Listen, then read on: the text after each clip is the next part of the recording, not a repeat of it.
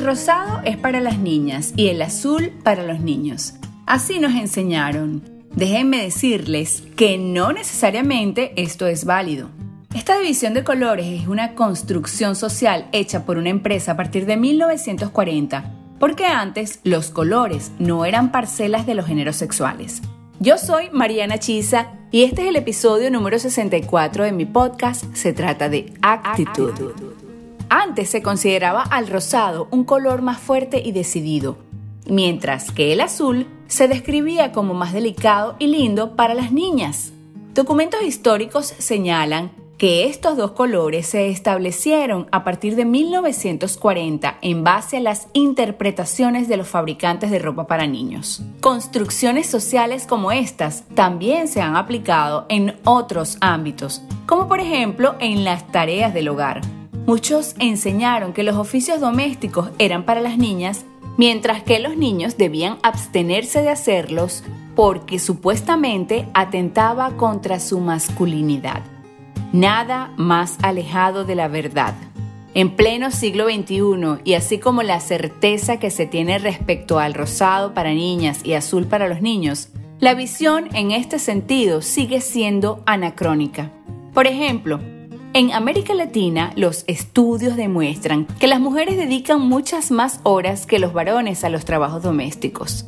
En promedio, las cifras son estas. Los hombres pueden dedicar 2 horas y 23 minutos diarios, mientras que las mujeres dedican 7 horas y 58 minutos diarios. Sin embargo, aquí en los Estados Unidos he visto a muchos hombres dedicados a las limpiezas de las casas, como un oficio común y corriente. ¿Por qué? Pues porque es una manera de ganarse muy bien la vida, porque pagan bien por eso y están felices y contentos porque pues los fines de semana los tienen libres y pueden pagar todas sus facturas con este trabajo, porque aquí el trabajo no denigra a nadie. Pudimos haber crecido en hogares en los cuales se consideraba esto como un mandato irreductible, pero hoy, como adultos responsables, debemos hacer lo posible por modificar este tipo de pensamientos tan arcaicos. Un niño no será menos niño si aprende a cocinar, a limpiar o a lavar. Por otro lado, es un error educar a las niñas haciéndoles creer que son las absolutas responsables de la limpieza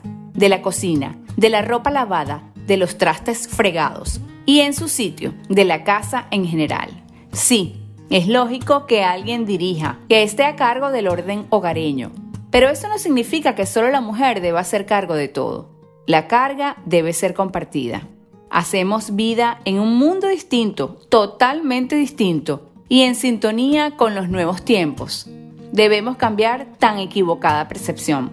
Las labores del hogar deben ser compartidas por igual, niños y niñas. Deben ser formados atendiendo valores de responsabilidad y compromiso. Cuando repartimos equitativamente la realización de las tareas domésticas, estamos criando adultos responsables y equilibrados. Estaremos derribando los mitos machistas, entendiendo que el cambio real de nuestra sociedad empieza en nuestros hogares. Recuerda que para educar a tus hijos debes cambiar de actitud.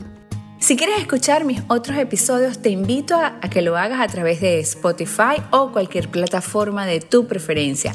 Si quieres también puedes compartir esta información con tus amistades, estaría muy agradecida y me puedes seguir en mi cuenta de Instagram arroba marianaactitud. Recuerda que la victoria en tu vida está a tu alcance porque simplemente se trata de actitud.